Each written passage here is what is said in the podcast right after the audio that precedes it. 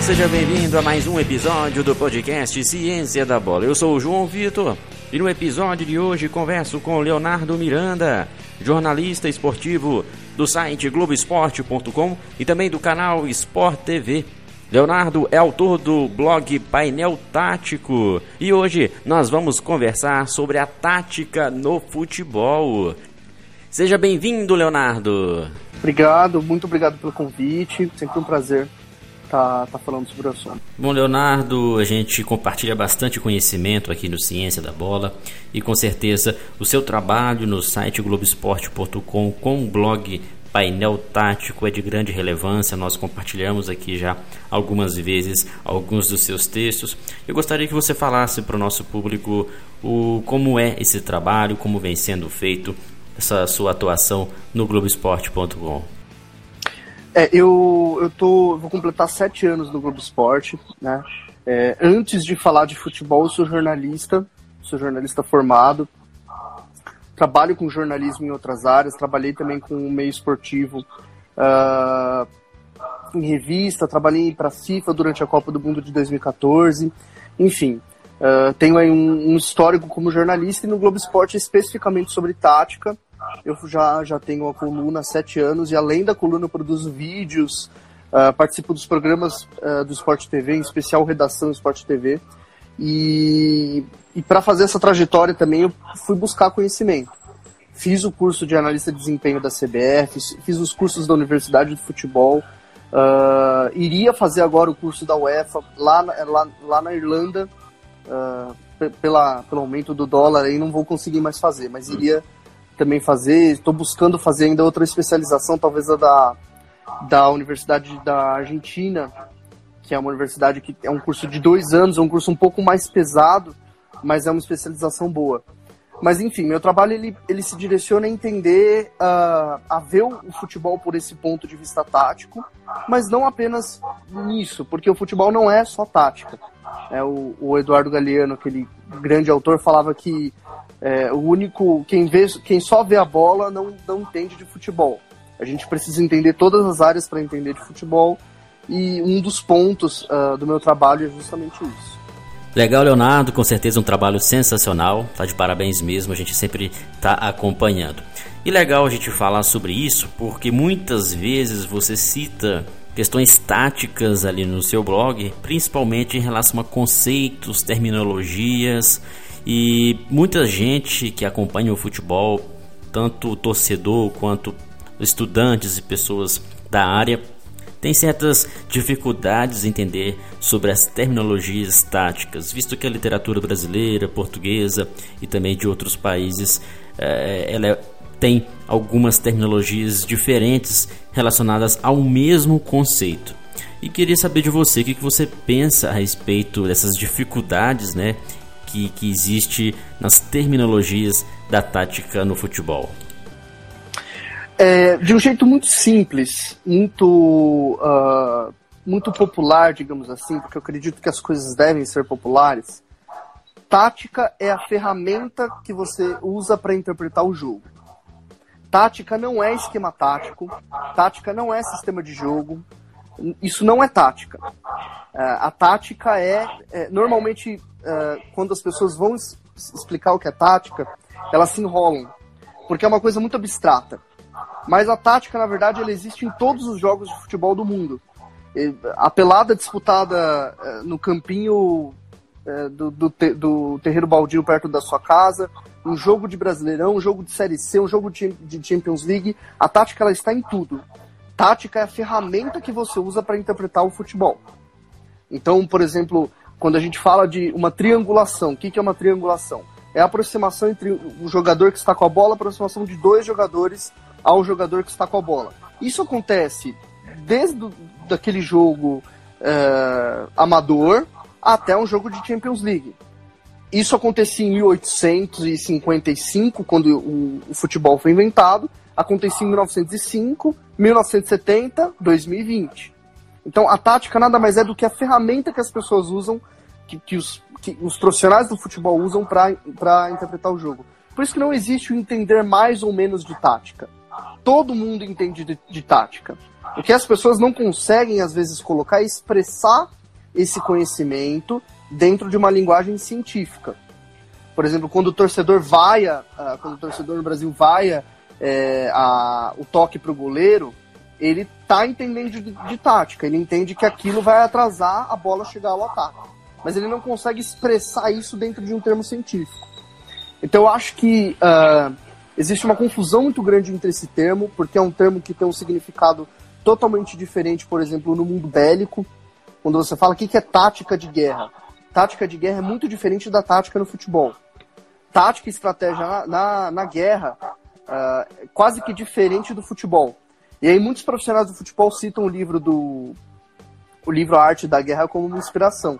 E ele deturpa um pouquinho esse significado. Mas tática nada mais é do que a ferramenta que nós usamos para interpretar o jogo. Por exemplo, qual que é a ferramenta que o ser humano usa para interpretar o corpo humano? A medicina. Qual que é a ferramenta que o ser humano usa para interpretar as quantidades e a relação entre quantidades no, no mundo? A matemática. Qual que é a ferramenta que você usa para interpretar uma língua? A gramática.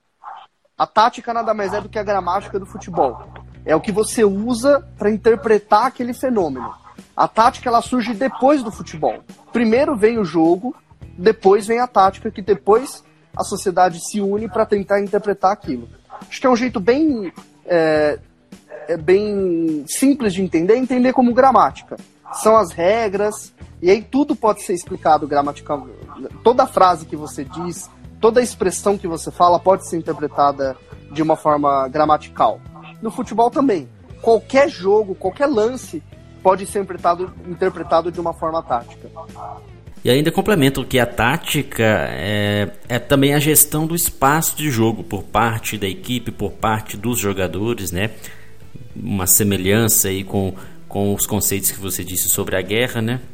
Sobre estratégia tática de guerra, então seria também a ocupação do espaço de jogo para gerir melhor esse espaço e, consequentemente, obter os resultados, as vantagens, superioridades numéricas, enfim, a execução mesmo de alguma ação dentro do espaço de jogo com uma gestão bem organizada.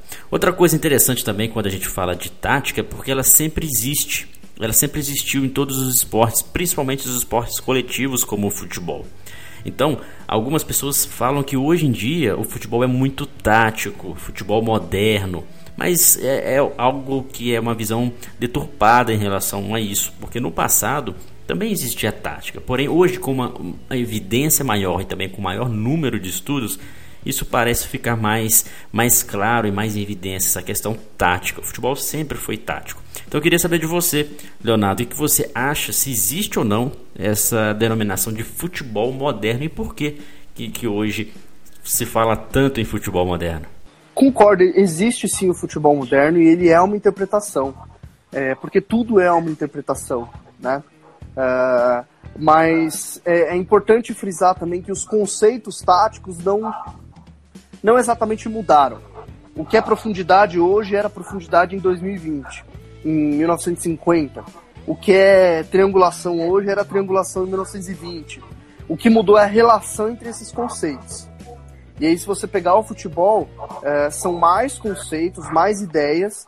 Porque o que, que, é uma ideia? O que, que, é um conceito? Conceito nada mais é do que algo, é, do que uma explicação de um fenômeno que pode ser replicado a partir do. que pode ser replicado em qualquer condição. Então, nesse sentido, o futebol se aproxima muito da epistemologia, né, da ciência da ciência. Eu estudei bastante ciência da ciência, é um troço bem chato de entender, mas se aproxima bastante, assim. Uh, então, o que, que, que, que é o futebol moderno que não o jogo que sempre existiu, com as regras que sempre existiu, porque desde 1925 as regras do futebol mudaram muito pouco. Mudou uma outra coisa de pegar bola, o goleiro pega a bola com a mão, tinha cartão vermelho, tinha substituição, mas o jogo, as regras do jogo em si continuam a mesma. Então, por 95 anos, o jogo jogado é o mesmo. O que, que muda? Muda a velocidade de quem joga ele, muda a mentalidade de quem joga ele e muda as ideias colocadas para lidar com esses conceitos. Então, por exemplo, uma saída de três não existia em 1960. Hoje ele existe. Uh, do mesmo tempo que o jogo de posição não existia em 1980. Existe na é criado na década de 90. Então o que vai mudando são os conceitos, são as ideias que você coloca. Mas o, e o futebol moderno ele é caracterizado por isso, por um futebol extremamente coletivo, extremamente rápido uh, e, e com uma intensidade de ação muito maior.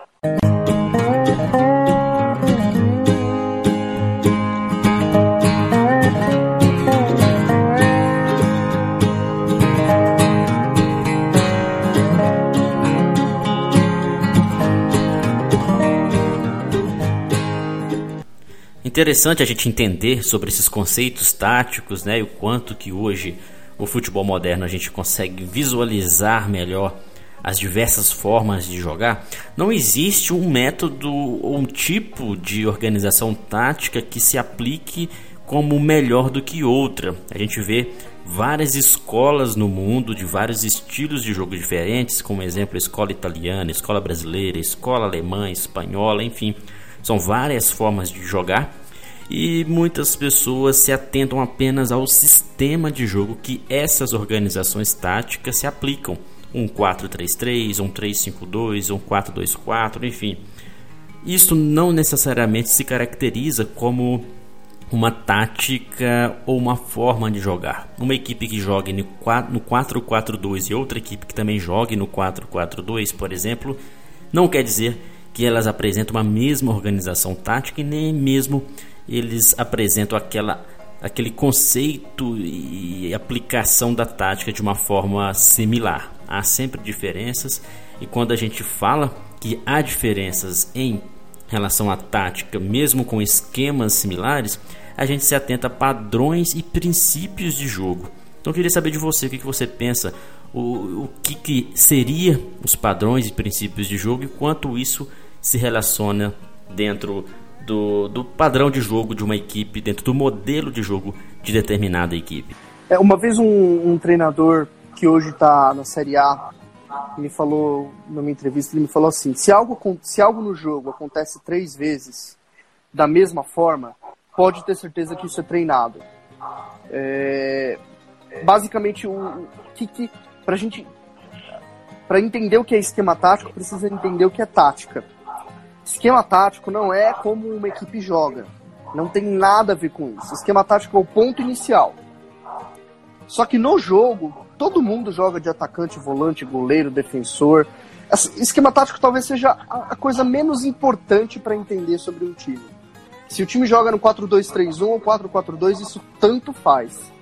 É, o esquema tático realmente é, é o ponto de partida inicial para o jogador iniciar o movimento ele normalmente acontece pouquíssimos momentos durante o jogo. Ele acontece no, no chutão do goleiro e normalmente quando o time está se defendendo. Se um time não tem um padrão uh, bem claro de defesa, ele se posta no esquema inicial. Mas os jogadores não pensam em esquema tático. Eles pensam em o que, que eu tenho que fazer para defender.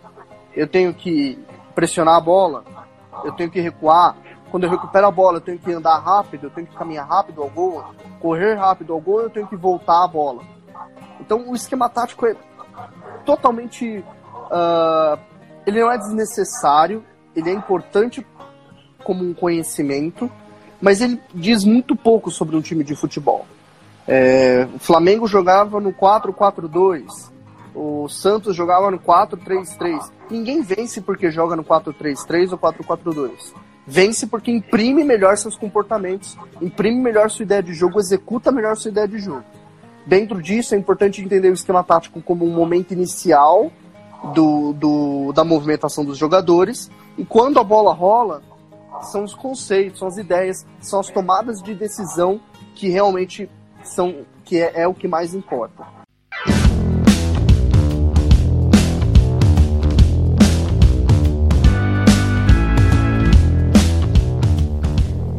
Vamos falar agora de um tema bem interessante, bem pertinente, visto que muitas pessoas falam sobre o papel do treinador em uma equipe de futebol, inclusive o papel do treinador ali na organização tática da equipe. A gente sabe, a literatura já diz, é até um dado curioso, um fato curioso, que uma equipe ela se organiza mesmo sem a presença do treinador. O papel do treinador dentro de uma equipe é acelerar esse entrosamento e acelerar o, o processo de organização de jogo, organização e aplicação tática ali de uma equipe. Porém, se o trabalho é feito de uma forma errada, isso pode não acontecer como esperado. Então, é o papel primordial do treinador dentro de uma equipe. Para isso, o treinador precisa de ter conhecimento para além da tática, outros conhecimentos de grupo, fatores que são essenciais dentro do esporte. E aí vem a pergunta: Uh, a gente vê que na Europa, né, Leonardo, há um grande número de treinadores de excelência e não vemos treinadores brasileiros nos times de ponta na Europa. Não sei se isso se deve à falta de conhecimento tático de organização de equipes dos treinadores brasileiros ou de outros fatores. Queria saber de você o quanto que a gente vê essa, essa deficiência de treinadores brasileiros e o porquê a gente não consegue ver treinadores brasileiros assumindo equipes de ponta na Europa? Eu acho que treinadores europeus têm um entendimento maior do jogo, porque eles estudam para ter um entendimento maior. É, o treinador europeu, para ele estar numa equipe de base, ele precisa passar por um curso que dura aproximadamente três semanas, em alguns lugares dura um mês, e ele precisa cumprir uma série de etapas para estar no futebol. Então é completamente natural que treinadores europeus tenham mais conhecimento. Normalmente, quando se fala da ausência de treinadores brasileiros no, no exterior, isso é usado como uma coisa pejorativa, para bater nos treinadores brasileiros. Mas treinadores brasileiros não têm um curso para fazer. Se treinadores brasileiros tivessem um curso e fosse obrigatório que esse curso uh, fosse obrigatório ter esse curso para treinar uma equipe, os treinadores brasileiros possivelmente estariam uh, num lugar de destaque. E outra coisa, também é importante avaliar a pessoa sem a nacionalidade dela. Há treinador brasileiro muito bom, tem treinador estrangeiro ruim. Se você avalia tudo por uma nacionalidade, você começa a trazer treinadores estrangeiros que talvez não sejam tão bons para um lugar como alguns clubes brasileiros fizeram. Então, a questão é mais complexa do que apenas ser brasileiro ou estrangeiro. A questão é, aqui no Brasil não tem um curso bom, o curso da CBF não é bom, não está à altura do curso da UEFA, por isso mesmo o curso da UEFA não reconhece. Uh, e isso é natural que treinadores brasileiros não tenham tanto conhecimento. Segundo ponto, a cultura do nosso futebol não uh, estimula conhecimento, estimula resultado. Um time que jogou bem a temporada inteira, um futebol rico, e termina em terceiro lugar, possivelmente o treinador não dura o ano inteiro na Europa, em terceiro lugar, o treinador dura o ano inteiro e ainda comanda o planejamento para outra temporada. Então a culpa não é dos treinadores. Os treinadores são vítimas de um sistema no qual eles não são obrigados a estudar para treinar, porque não existe regras para tal, no qual os clubes confiam muitos cargos a ex-jogadores e no qual o resultadismo quebra qualquer tipo de conhecimento. Uh, um time que jogar 10 jogos e ganhar 10 jogos com um futebol ruim, no Brasil vai ser visto como um bom time. Porque aqui a gente só olha o resultado. Isso também se deve muito à cultura do país, dependendo de quanto o futebol é importante, quanto que há uma massificação do futebol, uma paixão dentro de determinada cultura, isso é mais acentuado ou não. No Brasil a gente vê essa cultura de demissão de treinadores, uma pressão, um, um valor aí pragmático de que se o resultado não acontece, a culpa é do treinador. Isso, quem se beneficia disso são as diretorias, né? até mesmo alguns jogadores, porque se o resultado não vem, o treinador é colocado ali como culpado. Então é mais fácil trocar um treinador do que trocar todo o grupo de jogadores ou parte deles ou até mesmo a diretoria. E em muitos casos também a gente vê que uma administração de forma até mesmo não profissional de muitos diretores de clubes e presidentes colocando treinadores como escudo então, às vezes, o treinador ele é obrigado a chegar numa segunda-feira para assumir a equipe já no jogo de quarta-feira. Então é, é, é, bem complicado como a gente, quando a gente vê a cultura dentro do futebol brasileiro nesse sentido, né? Tem o caso do treinador que foi demitido no intervalo do jogo, porque não fez uma substituição que o presidente queria. É, como cobrar estudo, como cobrar conhecimento num sistema assim? Não existe a menor condição é, de ter de comparar treinador brasileiro com treinador europeu. Eles vivem num, num outro mundo. A gente vive um outro mundo e a Europa vive um outro mundo. E quando eu falo em Europa, são países pequenos da Europa. Na Polônia, por exemplo, o curso da UEFA na Polônia é muito forte. Aqui no Brasil a gente está muito longe de qualquer respeito ao conhecimento.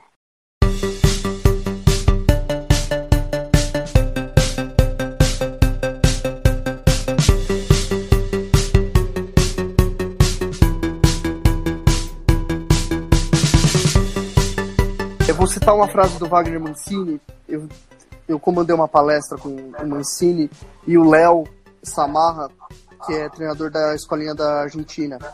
E o, o Mancini disse: é, por mais que os cursos brasileiros, que o curso da CBF hoje é obrigatório, nós estamos com 20 anos de atraso, porque na Europa o curso é obrigatório há 20 anos. E isso significa maturidade. Hoje, você fazer o curso da CBF, ele não te ensina muita coisa. Essa é uma dúvida recém, muito grande que eu tenho das pessoas. Queria melhorar minha leitura de jogo, quero ser um treinador, o que, que eu faço? Eu falo, vai para o exterior, porque o curso da CBF não é um curso bom. Ele não te ensina, ele não tem uma metodologia de ensino. Metodologia de ensino é você ter um início, um meio e um fim daquele conhecimento. O curso da CBF é uma série de palestras muito boas, mas que não vão ensinar uma pessoa a ser treinador. Não ensinam gestão humana, não ensina tática, não ensina uh, uh, preparação de equipe, não tem temas de fato ao treinador. Então o curso precisa melhorar muito a iniciativa é muito boa, a intenção das pessoas é muito boa, mas o curso precisa melhorar e isso só vai melhorar com o tempo. Por isso que o Brasil está muito atrás. Para o Brasil se igualar, a gente precisaria triplicar o que está sendo feito hoje numa velocidade muito maior. É talvez utópico e talvez desestimulante pensar nisso. Mas hoje o brasileiro que quer ser treinador de futebol busca um curso no exterior, porque o curso da CBF ele é bem intencionado, mas ainda não é um curso de uma qualidade satisfatória. Um ponto interessante também, Leonardo, é sobre a evolução tática. A gente vê que, apesar dos problemas em relação à formação de treinadores no Brasil, a gente sabe que tem muitos profissionais, principalmente na base, e eu conheço vários deles, que buscam conhecimento em cursos é, livres, cursos voltados para futebol, principalmente alguns cursos aí de empresas como Ciência da Bola. Até mesmo no exterior buscam conhecimento, buscam formação, também no meio acadêmico, com pós-graduação, mestrados, doutorados.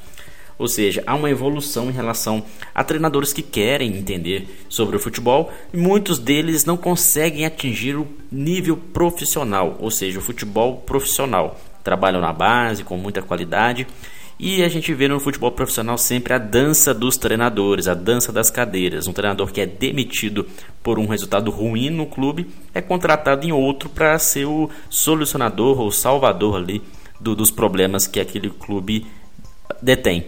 Então é, é um pouco complicado, porque se a gente olhar no mundo corporativo, uma pessoa que é demitida de uma empresa dificilmente ela consegue emprego em uma, outra empresa melhor em decorrência da sua demissão, se for uma demissão por justa causa ou por desempenho ruim.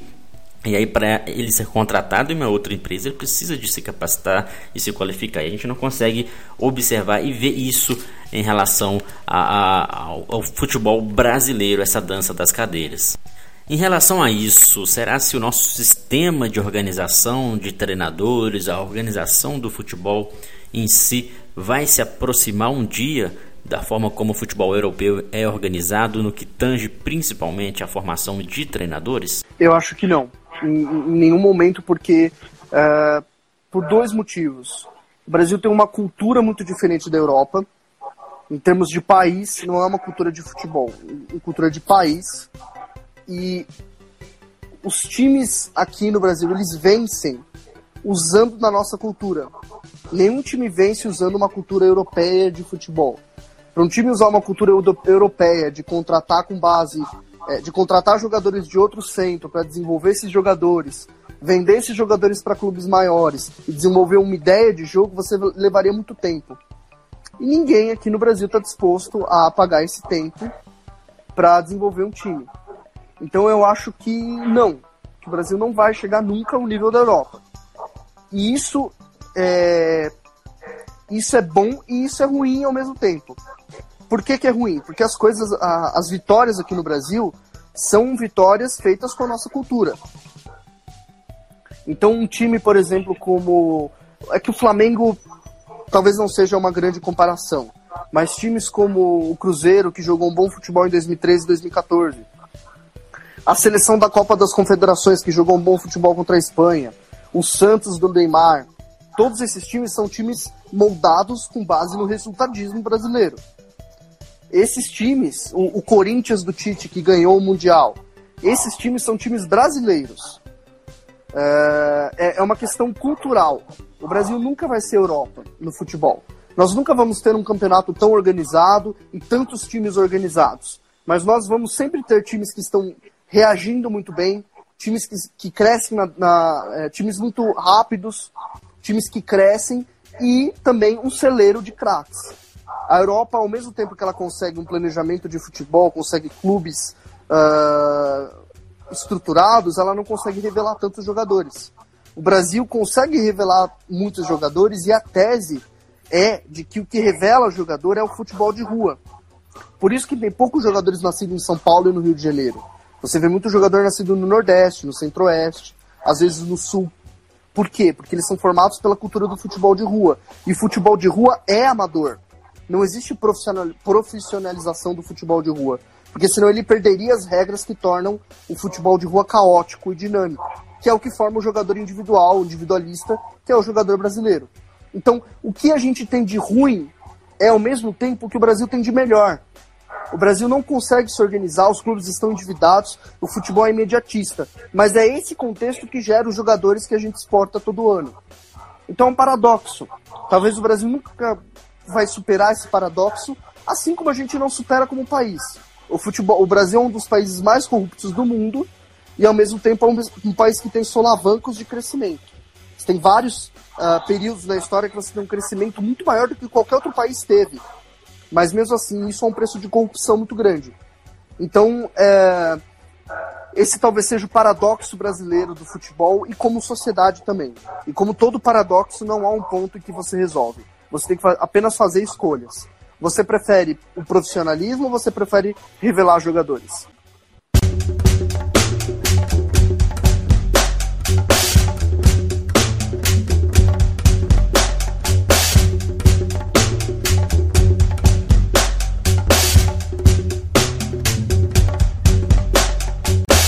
Falando aí de formação, você citou até do futebol de rua que formava atletas no passado e hoje a gente vê cada vez mais escasso esse tipo de, de formação inicial. Ah, como que os jogadores brasileiros aprendem a tática? Muita gente fala que realmente a tática o jogador brasileiro aprende ah, quando vai para a Europa, quando vai para um grande centro do, do futebol, onde lá é mais aprimorado e mais estudado o futebol, enquanto que aqui no Brasil a gente tem durante a formação um desenvolvimento técnico, motor, cognitivo, mas enfim, a tática é aprendida quando um craque vai para o futebol europeu. Você concorda com isso? Com certeza, quando vão para a Europa. Porque lá eles têm treinadores mais capacitados, e eles têm mais tempo num clube. Não tem como um jogador, por exemplo, desenvolver uma grande inteligência de jogo se ele joga com três treinadores em um ano. Não tem como ele uh, ter uma clareza de jogo se ele sai do banco pelo resultado, uh, se ele sai de titular a banco em dois jogos porque o time precisa vencer.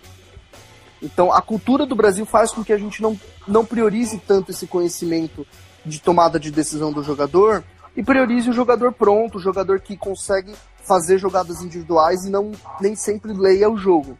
Apesar disso, é uma tendência que a gente está tendo de formar jogadores inteligentes já no Brasil. Gabriel Jesus é um exemplo, Richardson é um exemplo, Renier é um exemplo, Vinícius Júnior está amadurecendo no Real Madrid, o Rodrigo dos Santos, são jogadores com, com tomada de decisão muito inteligente que cresceram na Europa. Eles não foram formados na Europa, eles cresceram lá. Mas a regra ainda é: os clubes europeus contratam os jogadores aqui jovens, porque eles vão se tornar coletivos lá fora. Até porque os nossos times talvez não sejam tão coletivos quanto os, da, os de fora.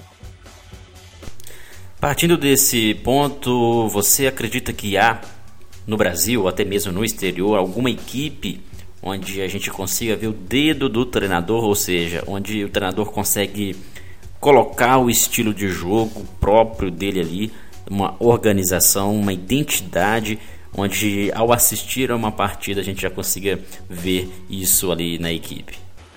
Eu vou ser polêmico com vocês. Eu acho que todas as equipes têm identidade. Muitas vezes a gente confunde ter identidade de jogo com jogar bem.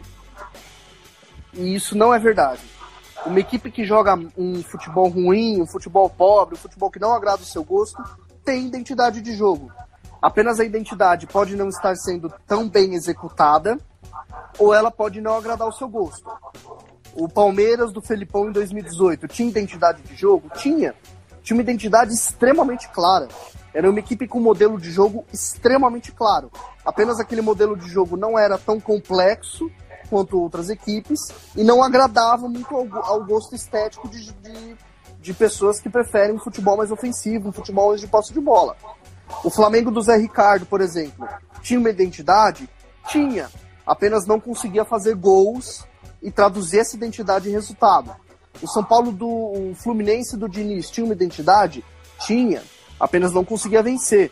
O Santos do Gesualdo tem identidade? Tem. Apenas é um time pouco intenso. Existe o que é identidade de jogo, o que é execução dessa identidade de jogo e o que é gosto estético. O Flamengo tem identidade? Tem, mas todas as outras equipes têm identidade. A grande questão é que nem sempre elas conseguem executar tão bem quanto o Flamengo. Todo time, quando ele pega a bola e ele ataca, ele tem como objetivo final fazer o gol. Todo time. Uh, se a gente pegar estatisticamente, salvo engano, um time ele entra em organização ofensiva, em organização para atacar, aproximadamente 57 vezes no jogo. Essa é a média. Se tudo desse certo, todo time sairia com 57 gols, porque o time se organiza para atacar, para fazer o gol. O que acontece? O jogador, os jogadores às vezes não são tão bons, não estão em fase, é, fase é, em grande fase técnica, Uh, o modelo muitas vezes não é executado, não é entendido pelos jogadores. Uh, a pressão, os jogadores são mentalmente mais fracos, não conseguem responder a momentos de pressão. Mas a princípio, um time de Série C e um time de Série A, entender isso é fundamental para entender futebol. Porque não é só o time que joga bem, não é só o time que encanta, que tem, que tem identidade, que tem trabalho bem feito todos os times têm trabalho bem feito. A questão é que nem sempre eles conseguem chegar ao resultado final.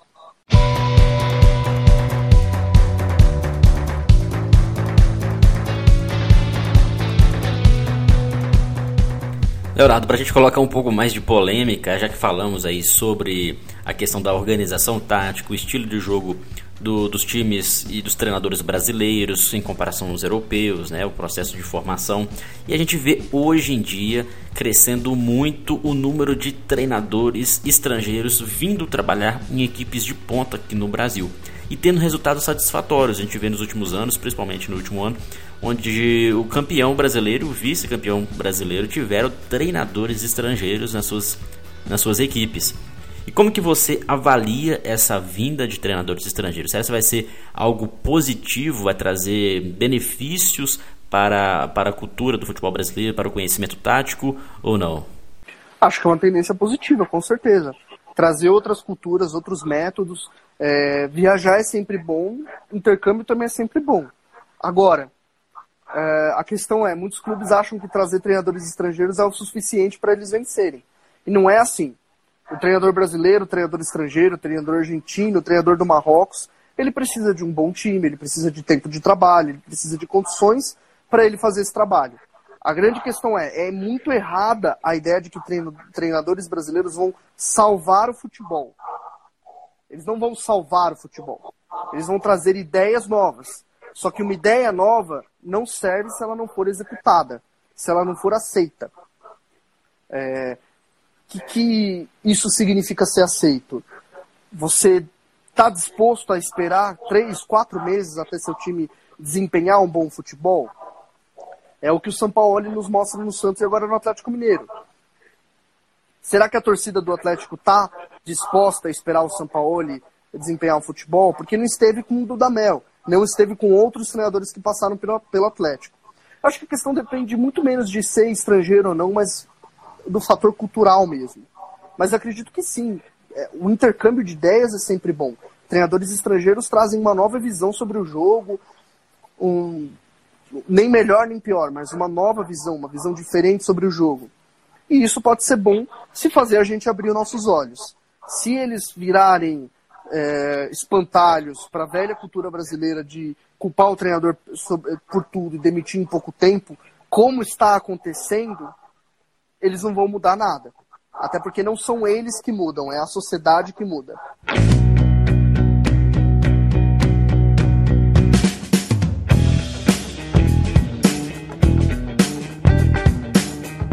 Leonardo, a dúvida de muitas pessoas quando fala sobre organização tática, organização de equipes, é quanto ao modelo de jogo.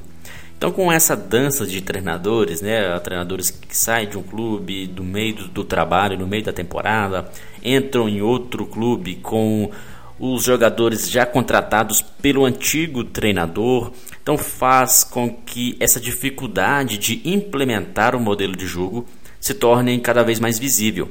Na sua opinião, é mais fácil um treinador chegar na equipe com o seu próprio modelo de jogo e dar uma arrumada na casa, vamos dizer assim, ou a partir do momento que ele chega na, sua, na, na nova equipe, ele observa todo o contexto e tenta adequar o seu estilo de jogo ao modelo que está sendo implementado na cultura do clube?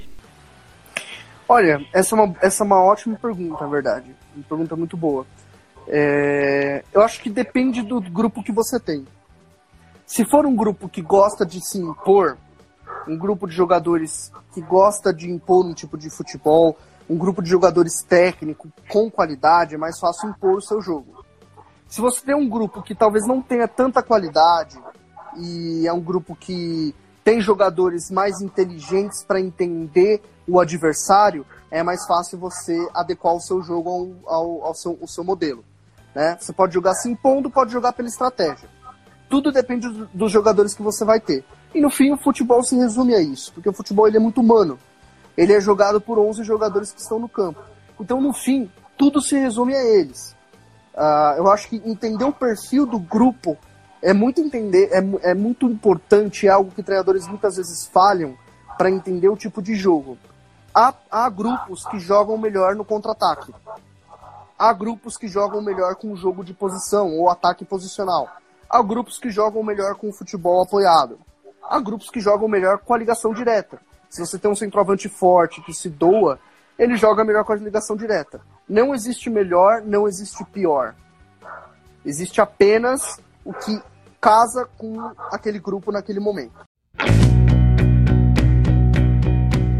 Leonardo, quero agradecer a sua participação aqui no podcast do Ciência da Bola. Com certeza foi um papo riquíssimo de conteúdos espero que em breve a gente possa novamente estar aqui conversando mais sobre tática. Muito obrigado.